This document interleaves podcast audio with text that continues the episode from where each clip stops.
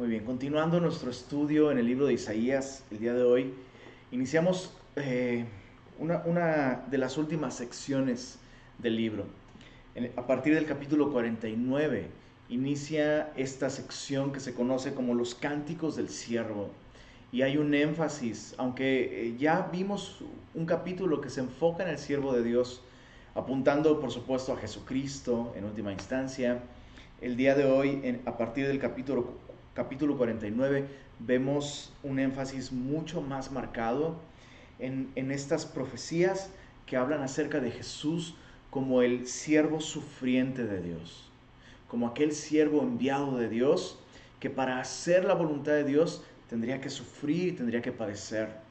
Y es dentro de esta sección que justamente encontramos uno de los capítulos más importantes de toda la Biblia, Isaías capítulo 53, Hoy no llegaremos hasta el capítulo 53, pero si el Señor lo permite, eh, llegaremos al capítulo 52. Así que abre tu Biblia ahí en Isaías 49, a partir del verso 1 dice así, Oídme costas y escuchad pueblos lejanos.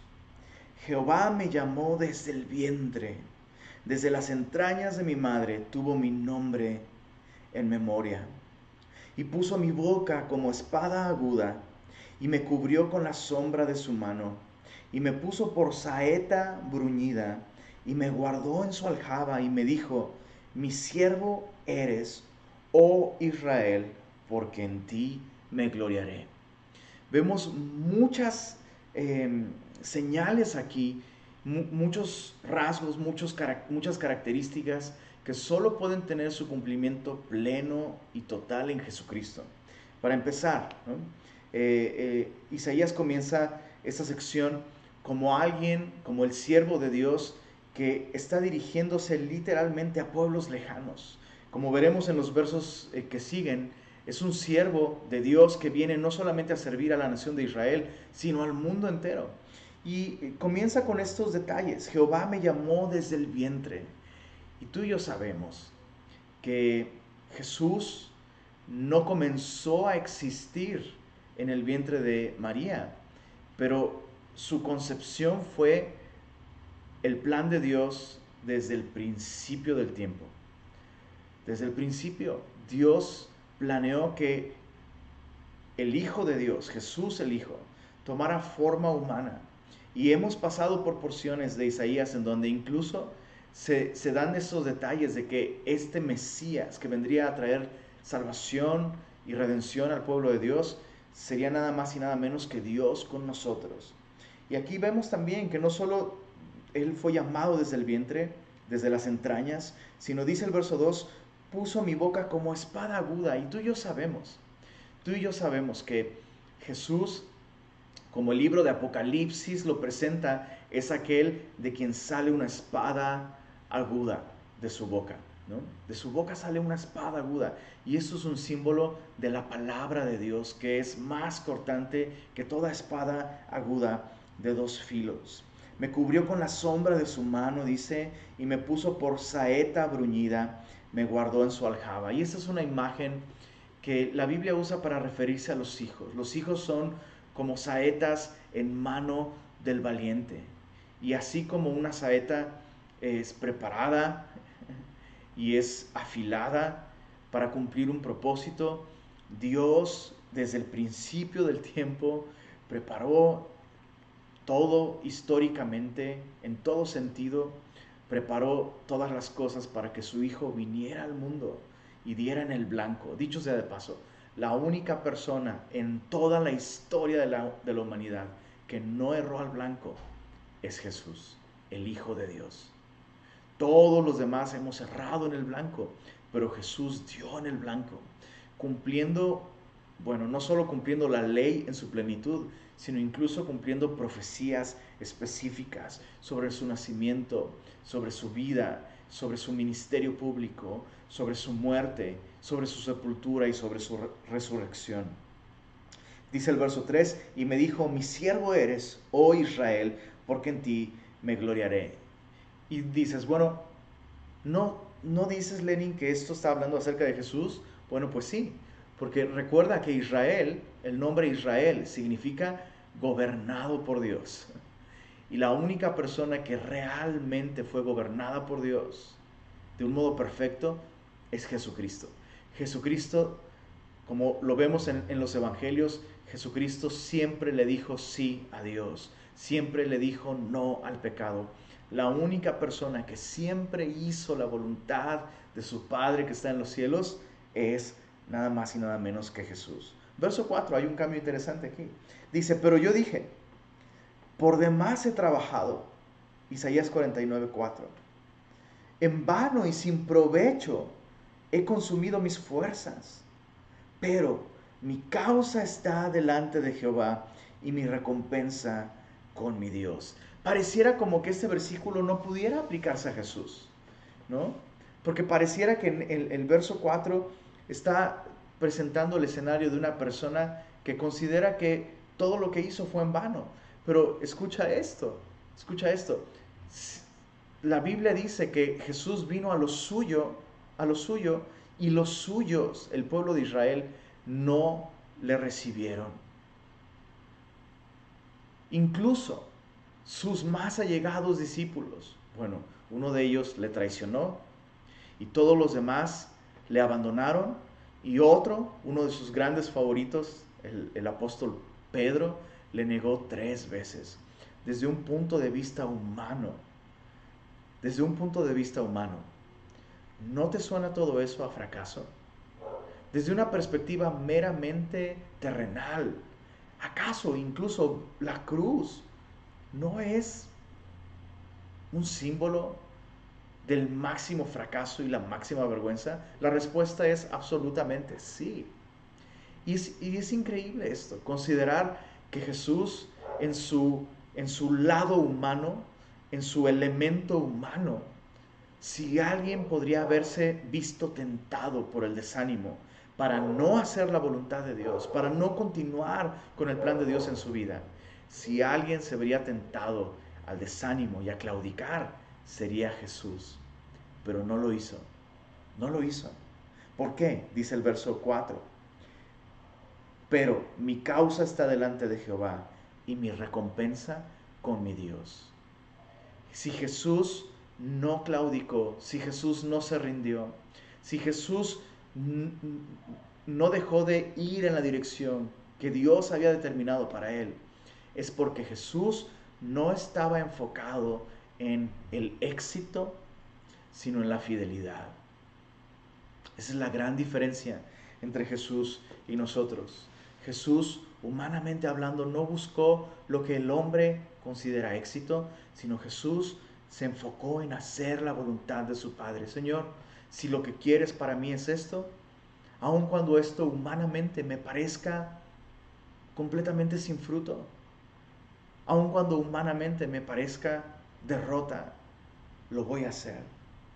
Lo voy a hacer. Mi causa está delante de Jehová y mi recompensa está con mi Dios. Verso 5, ahora pues, dice Jehová, el que me formó desde el vientre para ser su siervo, para hacer volver a él a Jacob y para entregarle a Israel. Recordemos que Jesús mismo dijo, yo he sido enviado primero a las ovejas perdidas de Israel. La escritura nos dice la escritura nos dice que el Evangelio, las buenas noticias, es poder de Dios para salvación a todo aquel que cree, al judío primeramente. Entonces, claro, Jesús vino primero a los suyos. Pero mira aquí en el verso 5, para hacer volver a él a Jacob, para congregarle a Israel, porque estimado seré en los ojos de Jehová y el Dios mío será mi fuerza. Bueno, Jehová le dice, verso 6, Isaías 49, 6, poco es para mí que tú seas mi siervo para levantar las tribus de Jacob y para que restaures el remanente de Israel. También te di por luz de las naciones, es decir, de todos aquellos que no son el pueblo de Dios. Y mira lo que dice, para que seas mi salvación hasta lo postrero, hasta lo último de la tierra es muy importante que observemos cómo Jesús mismo comprendió que Él no vino, Él no vino a dar salvación, sino Él vino a ser la salvación de Dios para todas las naciones. Y, claro, claro que Jesús nos da vida eterna, claro que Jesús nos da salvación, pero sabes, lo más correcto es decir que Jesús es salvación, que Jesús es vida eterna. Jesús mismo, la noche en la que Él fue entregado, orando al Padre, dijo, esta es la vida eterna, que te conozcan a ti y a Jesucristo, a quien has enviado. Dios dio a Jesús para que Él sea salvación hasta lo último de la tierra. Y es maravilloso esto, porque la salvación, la salvación no es un estado simplemente o una experiencia, la salvación es una persona, es Jesús. Verso 7. Así ha dicho Jehová, redentor de Israel, el santo suyo, al menospreciado de alma, al abominado de las naciones, al siervo de los tiranos. ¿De qué está hablando? Está hablando de Jesús.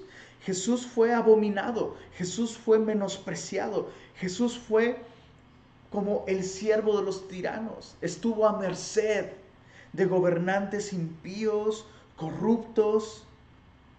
Y Jehová le está diciendo esto a su hijo verán reyes y se levantarán príncipes y adorarán por Jehová, porque fiel es el Santo de Israel, el cual te escogió. En otras palabras, Jesús mismo está escuchando a su Padre Celestial decirle esto, no será en vano, no será en vano.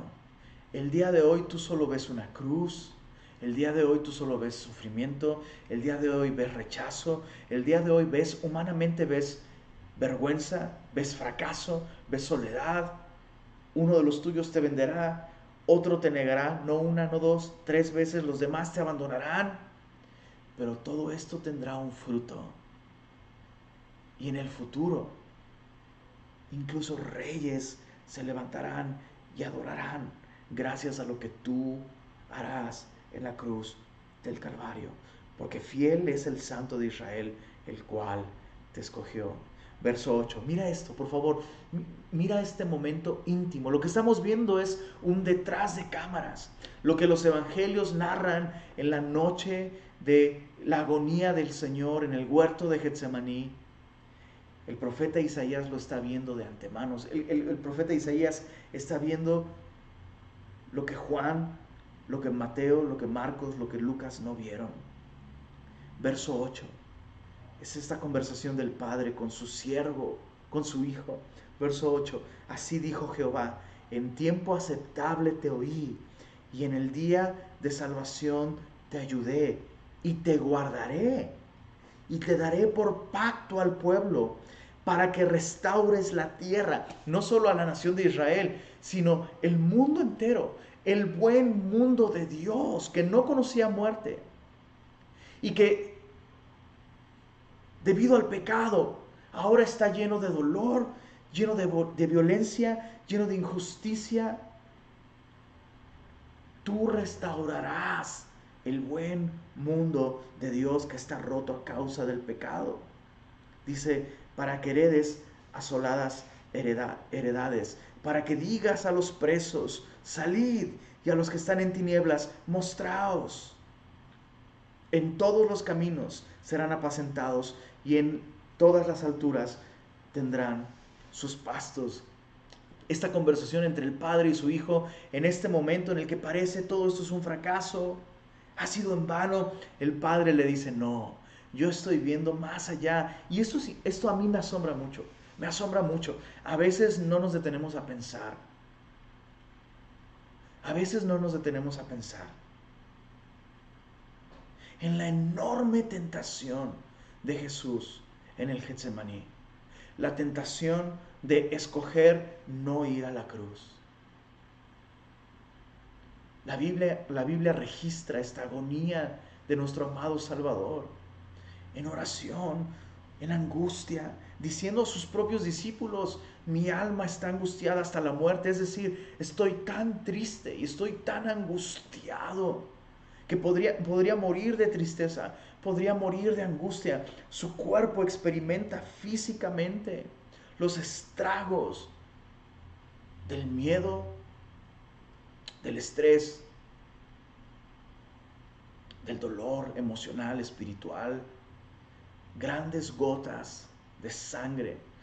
La presión sanguínea aumentó tanto que los vasos capilares que se encuentran en la zona de la cabeza y la frente se rompen y el sudor se mezcla con la sangre. Una terrible condición médica. Y Jesús hace esta oración. Padre, si es posible, pasa de mí esta copa. Si existe otra manera, si existe alguna otra posibilidad, cualquiera, si el hombre pudiera salvarse con buenas obras, si el hombre puede redimirse por medio del sufrimiento, si es que el sufrimiento logra sacar el lado bueno del hombre, si el hombre puede redimirse, o si el hombre tiene solución por medio del cultivar su intelecto, desarrollar principios morales, si el hombre puede salvarse con educación, con igualdad de oportunidades, con política, con ciencia. Si existe cualquier otra posibilidad por medio de la cual al menos una persona se puede salvar sin que yo tenga que ir a la cruz. Y tú y yo sabemos cuál, cuál es la respuesta divina. No hay otro camino de vuelta a casa para el hombre, sino a través de la cruz. La única manera en la que el hombre puede salvarse es si tú vas a la cruz por ellos. No existe otra manera. Pero el fruto va a ser maravilloso. Los presos podrán salir de esta esclavitud al pecado, de esta esclavitud a la muerte. Yo sé que a veces lo decimos de un modo incluso cómico, ¿no? Y hay algo de comicidad, por supuesto hay algo de comicidad en ello. Pero es que a veces no hay otra manera de, hacernos despertar y ver esta realidad. Diez de cada diez personas mueren. Esas son las estadísticas. Y nos espantamos por el COVID, ¿no? Y nos espantamos por... Y, y, hay que dimensionar esas cosas y hay que... Y hay que darles el peso adecuado. Pero en última instancia, en última instancia, la gente muere debido al pecado. El hombre está muerto espiritualmente y cada tumba, cada, cada funeral al que tú has asistido, cada ser querido al que has visto partir, ha muerto porque es pecador. El hombre muere porque es pecador. Y por esa razón es que el Dios hecho carne murió por nosotros para que nosotros podamos recibir vida espiritual y ya no seamos esclavos del pecado y de la muerte. Cristo murió físicamente para que el hombre ya no muera espiritualmente y tenga vida eterna y la esperanza de una resurrección. Verso 10 dice así, mira, hay un paréntesis aquí, en el, que Isaías, al ver esta conversación entre el Padre y su siervo, el Salvador. Dice así, no tendrán hambre ni sed. Y no es esto lo que dijo Jesús, venid a mí todos los que estáis cargados, trabajados, yo os haré descansar. Todo aquel que coma de mí no tendrá hambre y el que beba de mí no tendrá sed jamás. Dice, ni el calor ni el sol los, los afligirá, porque el que tiene de ellos misericordia los guiará, los conducirá a manantiales de aguas. Y convertiré en camino todos mis montes y mis calzadas serán levantadas, dice el Señor He aquí estos vendrán de lejos. Y he aquí estos del norte. ¿Cuántos regios dicen amén? Y del occidente. Y estos de la tierra de Sinim. Cantad alabanzas, oh cielos, y alégrate tierra, y prorrumpid en alabanzas, oh montes, porque Jehová ha consolado a su pueblo, y de sus pobres tendrá misericordia. Por supuesto, por supuesto, cuando la Biblia habla de pobres, eh, en este contexto sí está refiriéndose a personas que han sido completamente despojadas. Pero La Biblia nos enseña que hay una pobreza que es más profunda que la pobreza financiera y todo hombre, todo hombre está en ruinas espiritualmente hablando. Todo hombre es pobre en espíritu. Y aquellos que reconocen su condición, escucha esto, aquellos que reconocen su condición, yo no tengo nada. Mi fuerza de voluntad no puede salvarme, mi fibra moral no puede salvarme, estoy en bancarrota moral y espiritual y solo puedo depender de la misericordia de Dios. Aquellos que reconocen esa pobreza espiritual, Jesús dijo, bienaventurados los pobres en espíritu, porque de ellos es el reino de los cielos. Verso 14, Isaías 49, 14. Pero Sión dijo, me dejó Jehová y el Señor se olvidó de mí. Claro, al ver todo lo que estaba sucediendo en sus vidas, el reino del norte siendo llevado cautivo por Asiria, el reino de Judá en el sur, siendo cautivo por Babilonia, ellos piensan, me dejó Jehová, el Señor se olvidó de mí. El Señor les contesta esto a su pueblo. Verso 15, ¿se olvidará la mujer de lo que dio a luz para dejar de compadecerse del hijo de su vientre? La respuesta natural a esta pregunta sería un absoluto no. El día de hoy. Y eso no es algo nuevo. La verdad es que la verdad es que siempre ha habido mujeres, siempre ha habido mujeres que en contra del afecto natural y sin afecto natural abandonan a sus hijos, a su suerte. El día de hoy es incluso un derecho que reclaman el poder literalmente asesinar a sus hijos en su vientre. Pero lo, natural es que una madre cuide de su hijo, del fruto de su vientre. Y Dios dice, bueno, aunque olvide ella, o sea, una madre, una madre podría repudiar el fruto de su vientre, pero yo nunca me olvidaré de ti. Y eso es impresionante, ¿no es así? Es impresionante esto. Dios conociéndonos, sabiendo la peor parte de nosotros, no se olvida de nosotros, no nos desampara. Verso 16, he aquí que en las palmas de las manos te tengo esculpida, delante de mí están siempre tus muros. Y esta referencia tan poética, es, es tan poético y es tan hermoso. O sea, tú esculpes la piedra, es, en, es, en, la piedra donde tomas cincel y martillo y esculpes. Es muy distinto a pintar un letrero. Y Dios dice, bueno, así como en la piedra, cuando esculpes alguna señal, eso es algo permanente. Mis manos, mis manos serán esculpidas con un clavo. Mis pies serán esculpidos, clavados. Y esa marca es una marca que por siempre, por siempre estará en mis manos. Y es un testimonio de mi amor por ti. O sea, aquí te tengo a ti. El Señor el día de hoy tiene en sus manos una marca y cuando la ve, piensa en ti. Pagó un precio por ti. Y aun si tú has rechazado al Señor, o aun si tú estás lejos y le has dado la espalda y has abandonado tu comunión con Él, el Señor no se olvida de ti.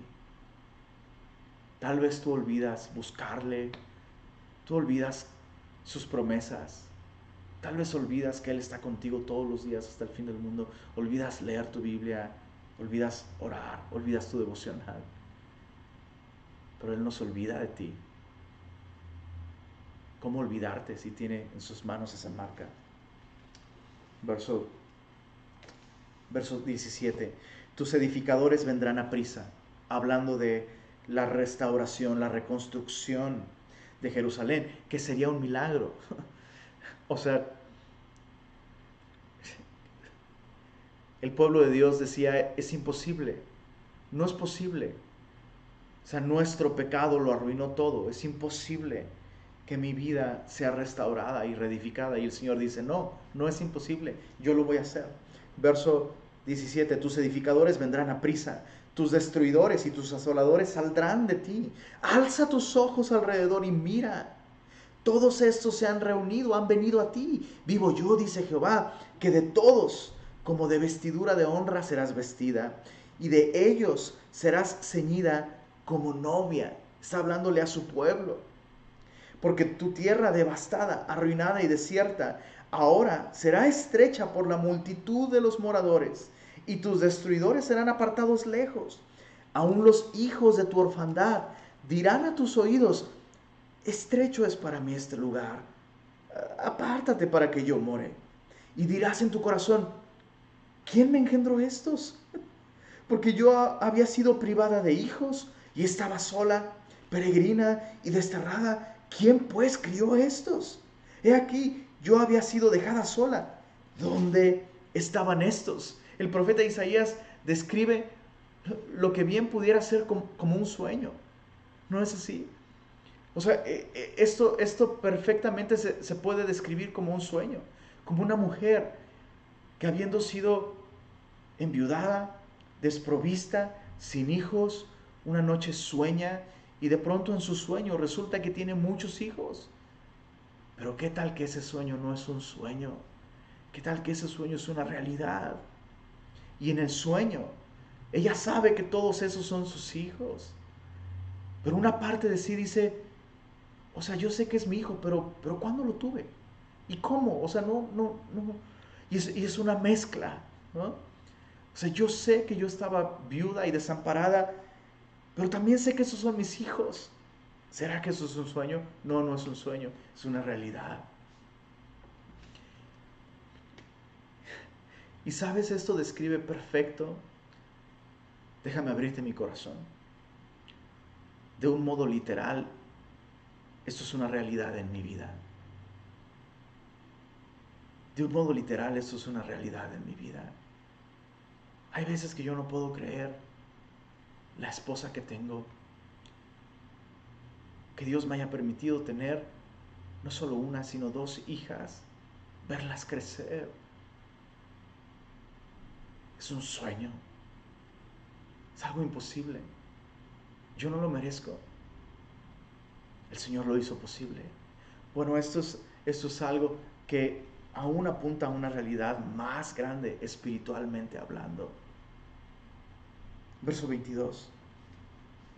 Así dijo Jehová el Señor, he aquí yo tenderé mi mano a las naciones y a los pueblos levantaré mi bandera, traerán en brazos a tus hijos, tus hijas serán traídas en hombros, reyes serán tus ayos, eh, niñeros, tutores, sus reinas tus nodrizas, con el rostro inclinado a tierra te adorarán y lamerán el polvo de tus pies y conocerás que yo soy Jehová, que no se avergonzarán los que esperan en mí.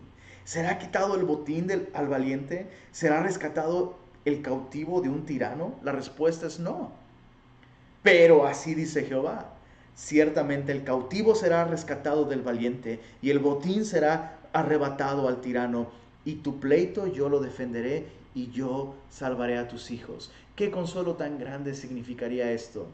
Para los judíos que estarán cautivos en Babilonia diciendo, esto se acabó para nosotros y Dios dice, la verdad es que sí, humanamente hablando, humanamente hablando, si tu vida fuera una película,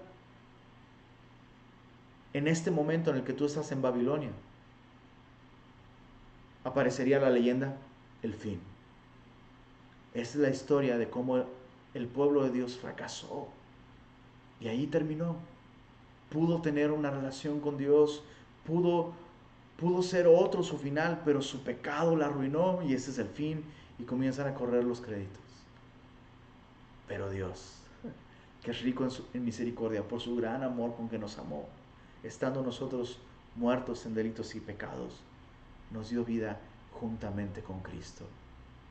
El pecado no tiene la última palabra en la historia de aquellos que han decidido confiar en Jesús verso 1 del capítulo 50, dice, así dijo Jehová. Mira, mira esta imagen tan hermosa. Isaías 50, verso 1. Así dijo Jehová, ¿qué es de la carta de repudio de vuestra madre? Con la cual yo la repudié. Recuerda que en todo el Antiguo Testamento, bueno, perdóname, especialmente en los profetas, en los libros de los profetas. Pero sí, un poco también desde el libro de Éxodo. Dios se expresa en términos de esposo y esposa para referir su relación con el pueblo de Israel. Y cuando Dios saca a la nación de Israel de la cautividad en Egipto, en el monte Sinaí, todas estas leyes son como este contrato nupcial. Y Dios usa este lenguaje para referirse a su, relación, a su relación con su pueblo. Él como un esposo fiel, su esposa como una esposa infiel, adúltera, que constantemente rompe el pacto y corre detrás de hombres que no son su esposo, espiritualmente hablando. Bueno, dice el verso 1, capítulo 50, así dijo Jehová, ¿qué es de la carta de repudio de vuestra madre? O en otras palabras, ¿dónde está esa carta con la cual yo la repudié? O sea, ¿dónde está esa carta donde yo firmé que me divorcié de ustedes? O ¿quiénes son mis acreedores a quienes yo os he vendido? En ese tiempo era una práctica terrible, pero un esposo podía incluso vender a su familia, vender a su esposa como esclava para pagar sus deudas. Y de pronto el pueblo de Israel, al estar allá en Babilonia, piensa en términos de, esto ya se acabó, Dios terminó con nosotros. Y Dios dice, a ver, enséñame, enséñame esa carta de repudio donde yo firmé. O dime, dime, a quienes yo les debía. O en qué tipo de aprieto quedé, quedé, quedé yo atrapado como para venderlos a ustedes.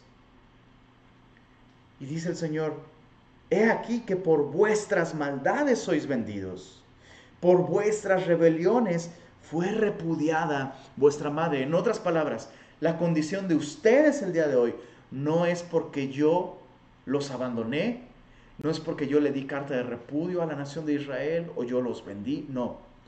Sus propios pecados los apartaron de mí.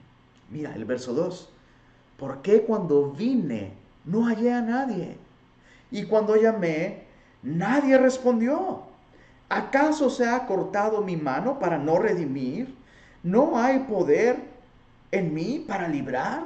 He aquí que con mi reprensión hago secar el mar. Sigo siendo el mismo que lo sacó de Egipto. Yo no cambié. Convierto los ríos en desierto, como cuando los hice cruzar para entrar a la tierra prometida con Josué. Sus peces se pudren por falta de agua y mueren de sed, de sed, visto de oscuridad los cielos, como en Egipto cuando la última plaga antes de la muerte de los primogénitos, y hago como silicio su cubierta. En otras palabras, yo no he cambiado, Ahora sí que uno de mis versículos favoritos, Primera de Lenin, capítulo 1, verso 1, no soy yo, eres tú, dice el Señor. El problema no está de este lado de la relación, el problema está de ese lado. Y eso es algo que nos cuesta tanto trabajo entender como cristianos. Como cristianos nos cuesta trabajo entender esto. La salvación es por gracia, sí, por supuesto. Pero una vez que tú y yo somos pueblo de Dios. Una vez que tú y yo hemos recibido salvación, claro, nuestro pecado ha sido pagado en la cruz del Calvario, pero si tú y yo permanecemos en pecado, si tú y yo no confesamos nuestros pecados, no nos arrepentimos de nuestros pecados, el pecado sigue teniendo el poder de hacer una división entre nosotros y Dios. El pecado sigue cortando nuestra relación entre Dios y nosotros. Dios ha provisto a través de Jesús lo necesario para que nuestros pecados ya no nos aparten del Señor. ¿Qué es lo que tenemos que hacer? La Biblia dice que el que encubre sus pecados no prosperará, pero el que los confiesa y se aparta, corriendo a la cruz, viniendo al Señor, alcanzará misericordia. Alcanzará misericordia. Por eso el Señor dice, hey, yo nunca les di carta de repudio. Son ustedes los que repudiaron su relación conmigo. Ustedes se apartaron y sus pecados, lo que sembraron, eso cosecharon. Sembraron idolatría por años ahora están viviendo en Babilonia, la capital de la idolatría. Están cosechando lo que sembraron. Verso 3, perdón, verso 4, capítulo 50. Jehová el Señor, una vez más. Bueno, lo que acabamos de leer, todo lo que acabamos de leer, es esa sección que nos presenta a, Jesús en su carácter de siervo y su papel para salvar a todas las naciones. ¿Por qué? Porque la nación de Israel fracasó. Dios quería que la nación de Israel fuera para luz de las naciones, pero fracasó y Jesús es la luz verdadera. Dios quería que Israel fuese este testimonio de lo que significa ser gobernado por Dios, pero ahora Jesús es el verdadero Israel, el verdadero gobernado por Dios. Ahora en los versos 4 en adelante del capítulo 50, vemos a Jesús ya no en su, en su papel de siervo para salvar a todas las naciones, sino su relación con el Padre. Mira esto, es magnífico. Verso 4, capítulo 50, Jehová el Señor me dio lengua de sabios. Eso es lo que dice Jesús. Jehová el Señor me dio lengua de sabios para saber hablar palabras al cansado despertará mañana tras mañana, despertará mi oído para que oiga como los sabios. Hay tanta riqueza aquí, no puedo detenerme demasiado, solo puedo decirte un, un par de cosas. Lo primero, lo primero es que la lengua del sabio no se caracteriza por decir cosas intelectualmente impresionantes elevadas. La principal característica de la lengua de un sabio es que su lengua es realmente medicina para el alma enferma. Ojo, no toda la medicina sabe bien, ¿verdad? Pero la medicina hace bien. Y Jesús en los evangelios sus propios enemigos daban testimonio de Jesús diciendo esto. Es, maravillosa eh, esa escena. Los sacerdotes envían personas para prenderle. Jesús se encuentra en el templo, hablando a una gran multitud, y aquellos que van a prender al Señor dicen, ahorita lo arrestamos, y se quedan escuchando lo que Jesús dice y terminan diciendo, jamás hombre alguno ha hablado así. ¿Por qué no le arrestaron? Es que jamás nadie ha hablado como él. Y vaya que Jesús de pronto decía cosas muy severas, pero su lengua, su lengua traía consuelo, traía alivio, traía sanidad al alma enferma, al alma cansada. ¿Cómo es que Jesús tenía esa lengua de sabios? Dices, ah, pues claro, pues Él es Dios. No, escucha esto, escucha esto. Jesús no hizo uso de sus atributos divinos durante su ministerio. Todo lo que Jesús hizo durante su ministerio lo hizo como un hombre dependiendo de Dios en una relación correcta con Él. Todo lo que Jesús, repito, todo lo que Jesús hizo, lo hizo como un hombre que dependía de Dios por medio de su Espíritu Santo. Jesús no hizo nada. Jesús lo decía. Eh, no puede el Hijo hacer nada sino lo que ve hacer al Padre. Todo lo que el Padre hace, lo hace el Hijo igualmente. El Hijo no hace su propia, su propia voluntad, sino la voluntad de aquel que lo envió. Entonces, ¿cómo es que Jesús logró tener esta lengua de sabios? Verso 4 despertará mañana tras mañana, despertará mi oído para que oiga como los sabios. La lengua del sabio no se cultiva hablando, la lengua del sabio se cultiva escuchando lo que el Señor nos revela en su palabra. Si el, si el mismo Señor Jesús, escucha esto, si el mismo Señor Jesús mañana tras mañana despertaba su oído para escuchar la voz de su Padre Celestial, la palabra del Padre, cuánto más tú y yo necesitamos mañana tras mañana despertar nuestro oído para escuchar al Señor.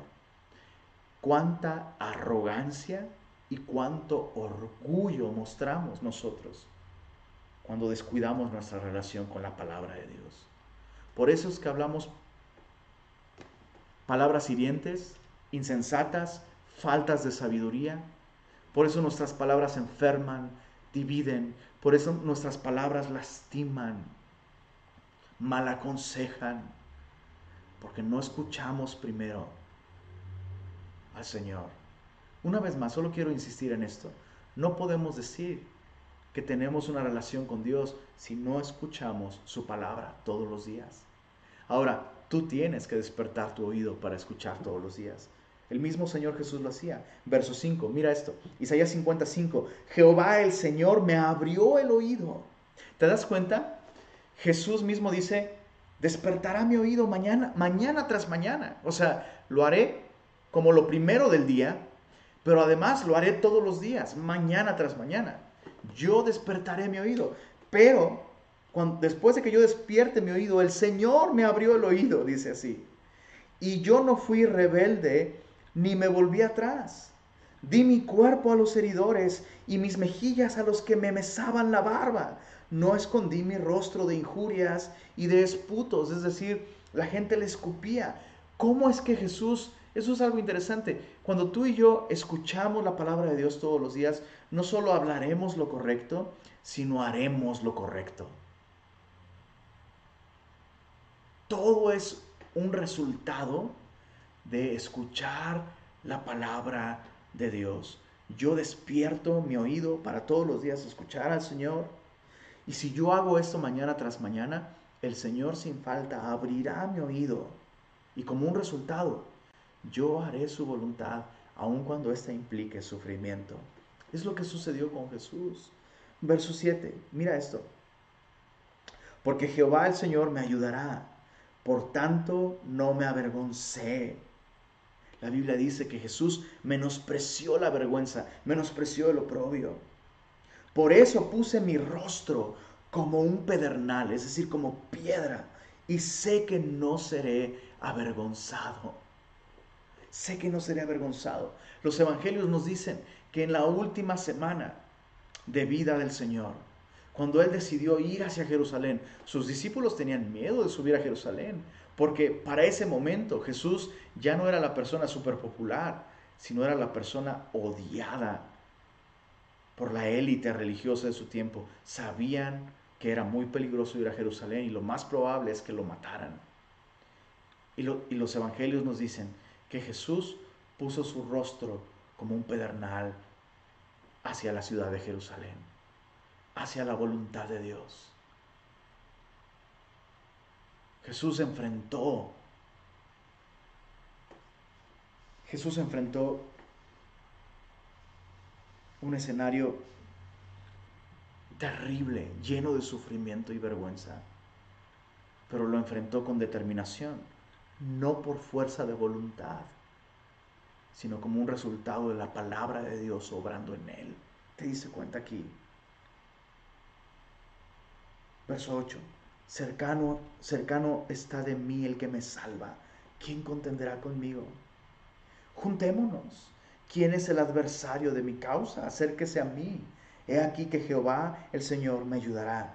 ¿Quién hay que me condene? He aquí que todos ellos se envejecerán como ropa de vestir, serán comidos por la polilla. ¿Quién hay entre vosotros que teme a Jehová y oye la voz de su siervo? El que anda en tinieblas y carece de luz, confíe en el nombre de Jehová y apóyese en su Dios. Cristo mismo se vuelve un ejemplo para nosotros de cómo confiar en el Señor. Y, solo para dejar este punto, hay muchas cosas que podríamos decir, pero quisiera, quisiera mantener esta parte muy práctica.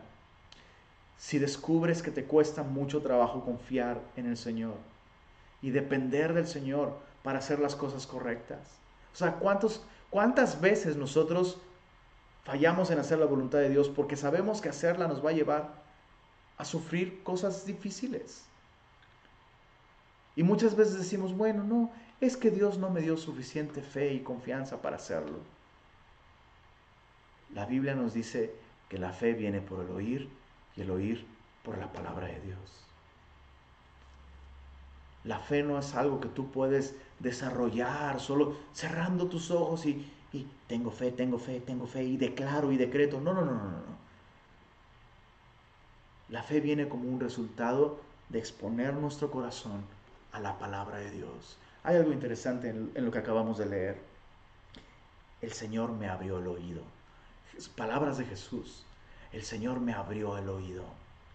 Y es un lenguaje que en la mente de un judío evocaría de inmediato esta parte de la ley en la que Dios dice, si algún siervo, si algún siervo, al terminar sus años de servicio, decide no dejar la casa de su amo y dice, amo, ahora sí que amo a mi amo y amo a la esposa que mi amo me dio, no quiero salir libre. Entonces su amo le llevará con testigos y en la puerta de su casa pegará su oreja en el dintel de la puerta y su amo perforará su oído. Y entonces será un esclavo por amor. Y es lo que estamos viendo aquí. ¿Cómo saber que tú y yo somos siervos de Dios? ¿Cómo saber que tú y yo somos esclavos por amor? Que realmente amamos al Señor. Cuando dejamos que el Señor, cuando vivimos así, pegados, pegados a la palabra de Dios, dejando que Él perfore nuestros oídos con su palabra, que es más cortante que toda espada de dos filos. Bueno, verso 10, verso 10 y 11. ¿Quién hay entre vosotros que teme a Jehová y oye la voz de su siervo? El que anda en tinieblas y carece de luz, confíe en el nombre de Jehová y apóyese en su Dios. He aquí que todos vosotros encendéis fuego y os rodeáis de teas. Andad a la luz de vuestro fuego y de las teas que encendisteis. De mi mano os vendrá esto.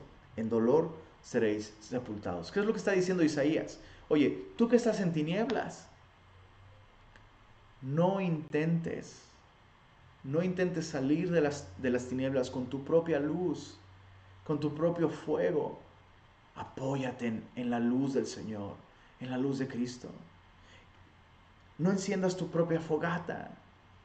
No enciendas tu propio fuego de erudición, tu propio fuego de intuición, no te apoyes en tu propia prudencia. Si tú intentas salir de tus propias tinieblas, con tus propios recursos, con tu propio fuego, con tu propia luz, la luz de tu propio intelecto,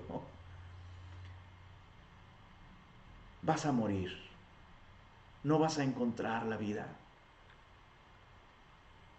Verso 1 del capítulo 51 dice así, Oídme los que seguís la justicia Ahora es el siervo de Dios hablando a su pueblo. Los que seguís la justicia, los que buscáis a Jehová, mirad la piedra de donde fuisteis cortados y al hueco de la cantera de donde fuisteis arrancados. Mirad a Abraham vuestro padre y a Sara que os dio a luz. Porque cuando no era más que uno solo, lo, llamé, lo bendije y lo multipliqué. está hablando a su pueblo, al pueblo de Israel. Verso 3. Ciertamente consolará Jehová a Sión, consolará todas sus soledades y cambiará su desierto en paraíso y su soledad en huerto de Jehová y se hallará en ella alegría y gozo, alabanza y voces de canto. En otras palabras, yo tengo el poder de hacer nuevas todas las cosas. Yo tengo el poder de transformar tu luto y tu tristeza en alegría y en danza. Solo quiero aprovechar para hacer una vez más este paréntesis. ¿No te parece interesante cómo muchas veces nosotros sobre espiritualizamos algunas palabras, ¿no?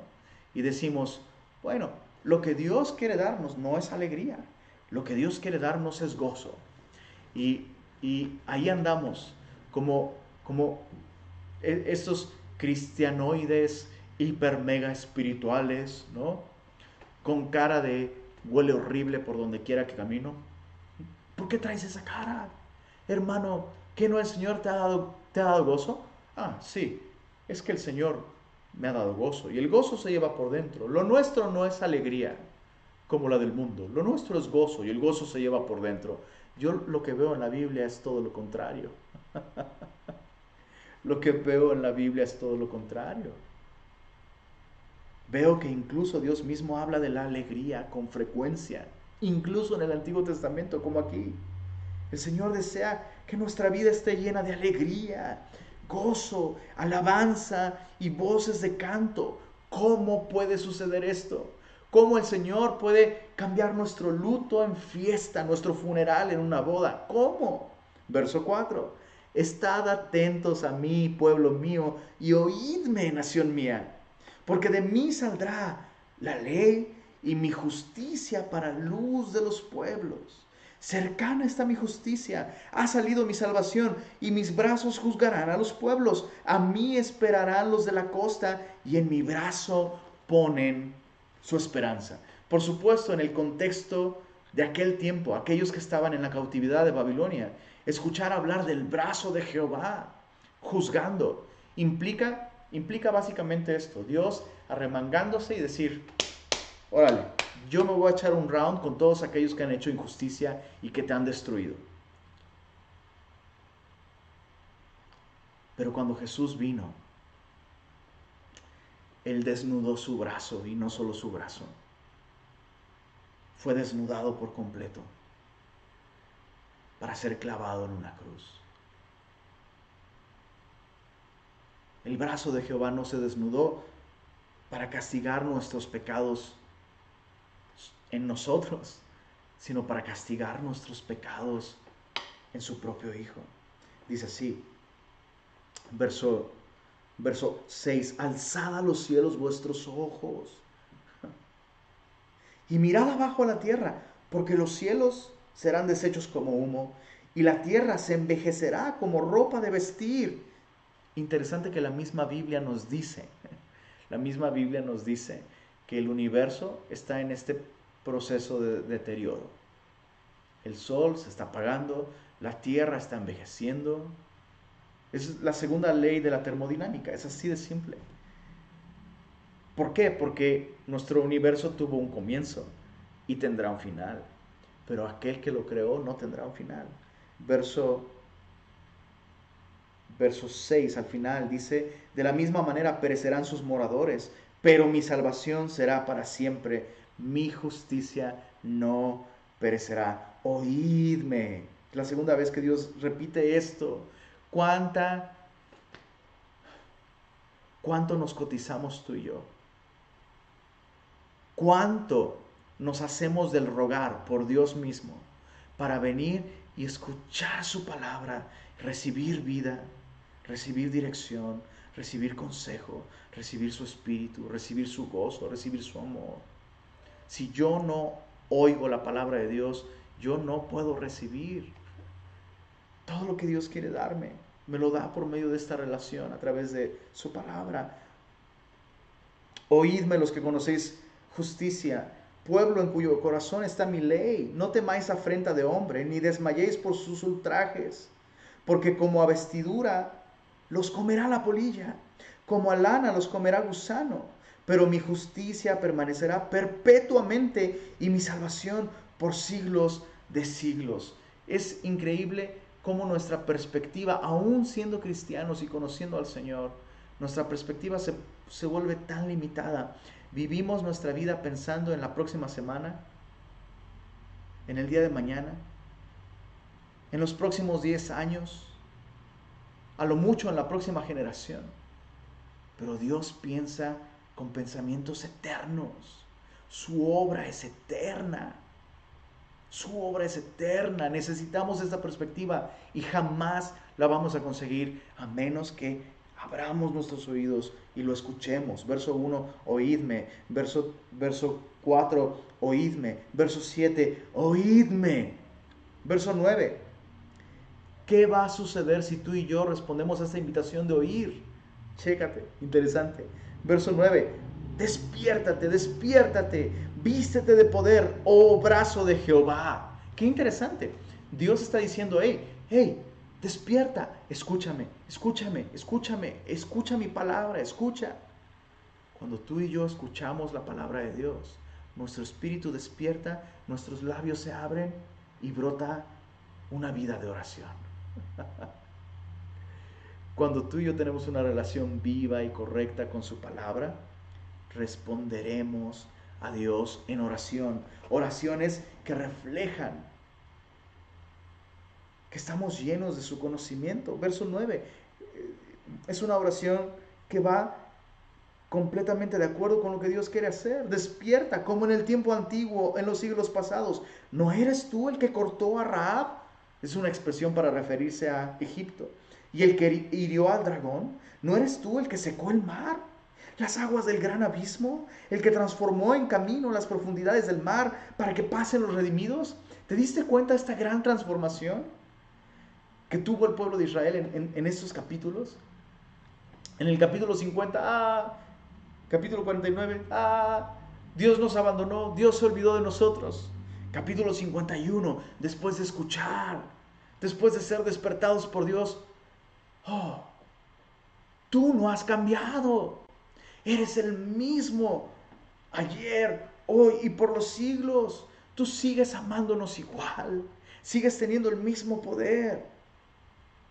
Haz tu obra en nosotros, Señor. Verso 11. Ciertamente volverán los redimidos de Jehová. Dios contestando a esta oración de su pueblo. Sí, eso es lo que voy a hacer.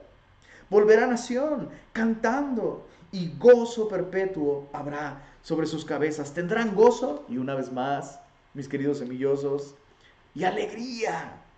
Y el dolor y el gemido huirán. Yo, yo soy vuestro consolador. ¿Quién eres tú para que tengas temor del hombre, que es mortal? y del Hijo del Hombre, que es como heno. Y ya te has olvidado de Jehová tu Hacedor, que extendió los cielos y fundó, fundó la tierra, y todo el día temiste continuamente el furor del que aflige, cuando se disponía a destruir. Pero ¿en dónde está el furor del que aflige?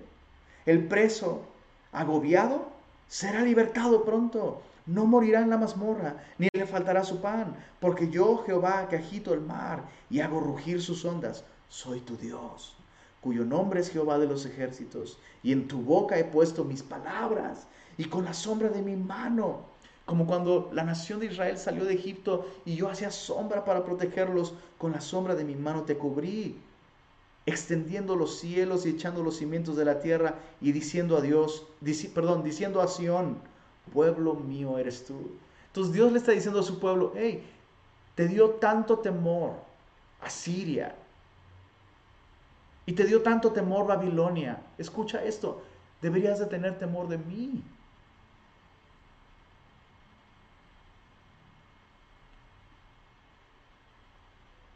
Si nosotros fuéramos gobernados por el temor de Dios y no por el temor del hombre, especialmente en un tiempo como este, en el que todos los hombres tienen una opinión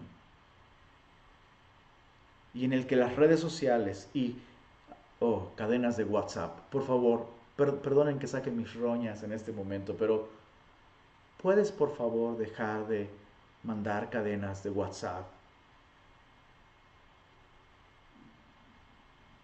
con opiniones de hombres? Que todo lo que quieren es no sé, minutos de fama, no lo sé. Esparcir temor, eh, yo soy tan brillante que yo, yo, de entre todos los seres humanos, yo descubrí una gran conspiración que hay detrás de todo esto. Todo esto es el COVID es una gran mentira y hay un sistema, no sé qué, y cuidado con él, y cuidado con esto otro. No confíes en nadie, no confíes en las autoridades aquellos que Dios ha permitido que lleguen a esa posición. No confíes en la gracia de Dios, en la gracia universal de Dios que le ha permitido al hombre descubrir los secretos de la naturaleza, la ciencia, formular vacunas que pueden mejorar. No creas en todas estas cosas. Confía en mí, que te digo que no confíes en nadie. Yo sé algo que nadie más lo sabe. Es que yo soy tan brillante. Y ahí estás, escuchando opiniones. Ay, sí es cierto, ay, tengo miedo, ay, es que no, todos mienten, todo es una mentira y no puedo, no puedo creer y no puedo confiar y no, bueno, ¿puedes confiar en Dios? ¿Puedes confiar en Dios? ¿Puedes confiar en que no puede el hombre recibir nada si no le fuere dado de arriba? Y que si hay un grupo de, de doctores y de médicos y científicos que conforman la Organización Mundial de la Salud, claro, no estoy diciendo que las organizaciones humanas no puedan corromperse y que no puedan tener su propia agenda. Pero puedes confiar en que Dios, a pesar de sus razones egoístas, si es que las hay, no las hay, no lo sé. Puedes confiar en que Dios puede cuidar de ti y que Dios puede hacer que una vacuna llegue en buenas condiciones a tus manos, de modo que tú puedas tener muchas mayores probabilidades de no enfermar de COVID y morir. Puedes, por favor, como Dios mismo le dijo a su profeta, no llamar conspiración a lo que todo el mundo está llamando conspiración. Es que hay una mano secreta detrás de todo. Sí, hay una mano secreta detrás de todo, la mano invisible de un Dios todopoderoso. Dios no quiere que tú y yo vivamos todo el día temiendo, temiendo al político, temiendo a la organización esta, temiendo a este otro. ¿Te has olvidado de Jehová tu Hacedor? ¿Te has olvidado de Jehová tu Hacedor? Verso, verso 17. Despierta, despierta, levántate, oh Jerusalén, que bebiste de la mano de Jehová el cáliz de su ira, porque el cáliz del aturdimiento Ah, me perdí, perdóname. Porque el cáliz del aturdimiento bebiste hasta los sedimentos. En la Biblia, beber la copa de la ira de Dios es un símbolo muy gráfico. Así como alguien eh, podría beber un, un vino fermentado, no diluido, un vino muy fuerte y ¡pum! El efecto del vino lo atolondraba y literal lo noqueaba, ¿no? es, la idea es esa. Cuando una persona enfrenta, enfrenta la ira de Dios y el juicio de Dios, Dios da una medida exacta, exacta. Y quien enfrenta la ira de Dios, la enfrentará toda. No, no, es posible evadir la justicia divina, no es posible. El hombre que no sea justificado con Dios por medio de la fe en Cristo, enfrentará la justicia de Dios hasta el último mililitro. No será bonito.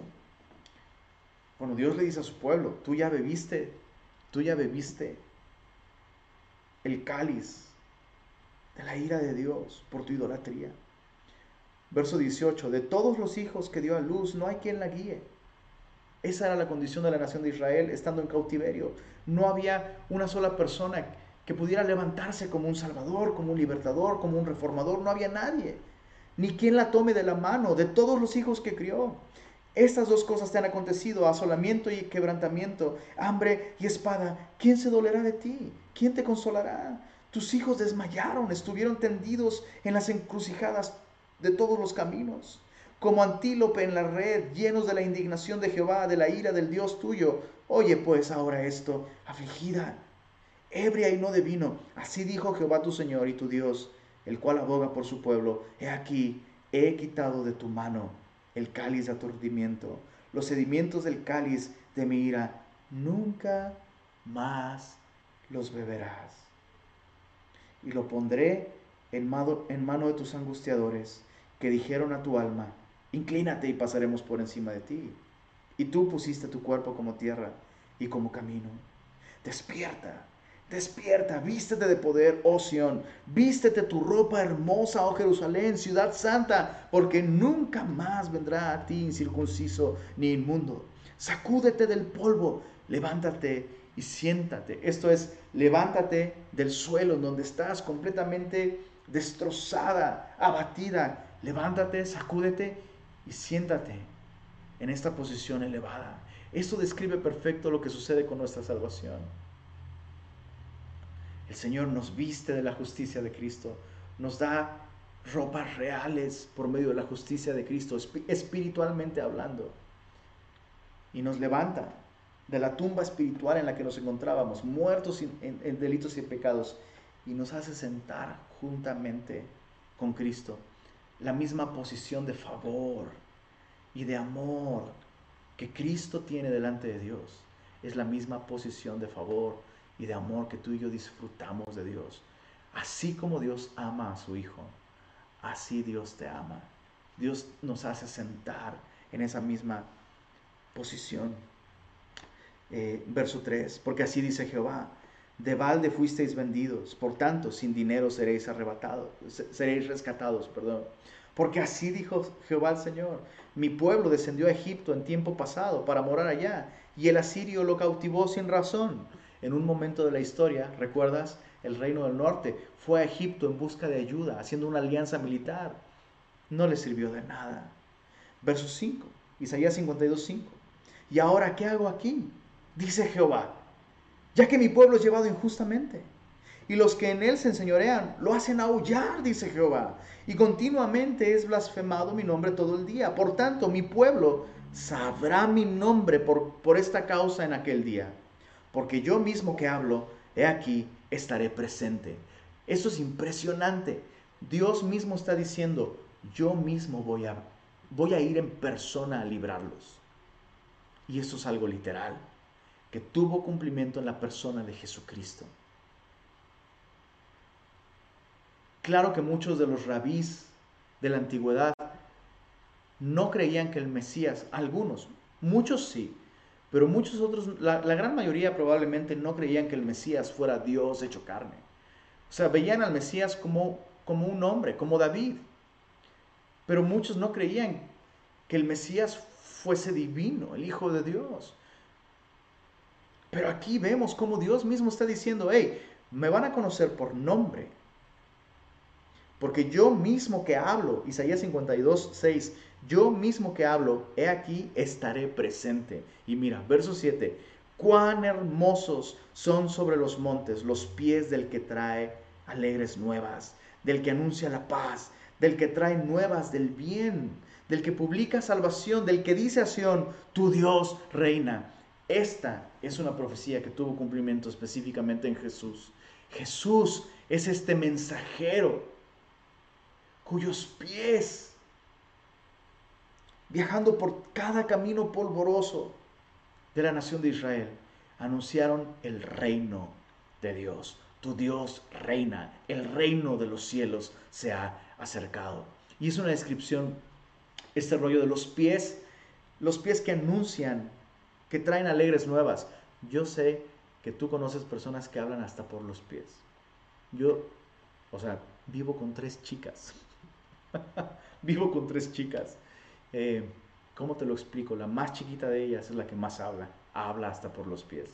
Pero esta expresión, cuán hermosos son los pies de los que traen buenas nuevas, no se refiere a una persona que habla hasta por los pies. Se refiere al trabajo de un heraldo, de un mensajero.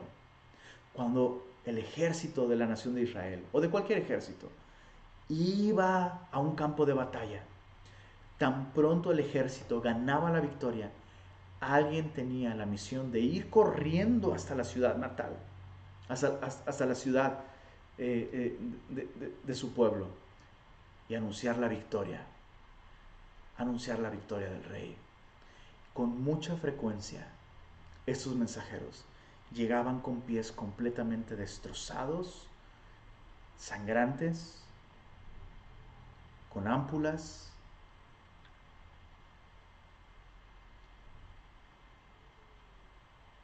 Enlodados, ensangrentados. Y los pies de nuestro Señor Jesús no solo se llenaron de polvo, y seguramente estaban completamente destrozados por caminar tanto y viajar tanto, cuán hermosos son esos pies. ensangrentados y clavados en una cruz, proclamándote paz. El Señor Dios venció en la batalla contra el pecado, el infierno, la muerte y el diablo. Las buenas nuevas son buenas nuevas, buenas noticias para nosotros, pero significaron malas noticias para el Señor. Dice así, voz de tus atalayas, Isaías 52.8, alzarán la voz, juntamente darán voces de júbilo, porque ojo a ojo verán que Jehová vuelve a traer a Sión. Cantad alabanzas, alegraos juntamente, soledades de Jerusalén porque Jehová ha consolado a su pueblo, a Jerusalén ha redimido. Jehová desnudó su santo brazo ante los ojos de todas las naciones y todos los confines de la tierra verán la salvación del Dios nuestro. Y vemos, vemos a nuestro Señor desnudado no solo de sus brazos, sino de su cuerpo entero clavado en una cruz para traer salvación. Apartaos, verso 11, apartaos, salid de allí, no toquéis cosa inmunda. Una vez más, Dios está diciendo, hey, he abierto un camino de salvación.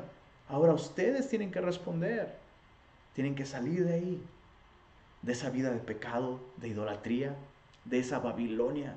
Tienen que salir de ahí, venir y disfrutar. Es impresionante. El Señor Jesús constantemente hacía invitaciones a venir a Él. Y, escucha esto, no puedes venir al Señor sin darle la espalda al pecado. Son dos cosas que van a suceder, eh, son eh, mutuamente incluyentes.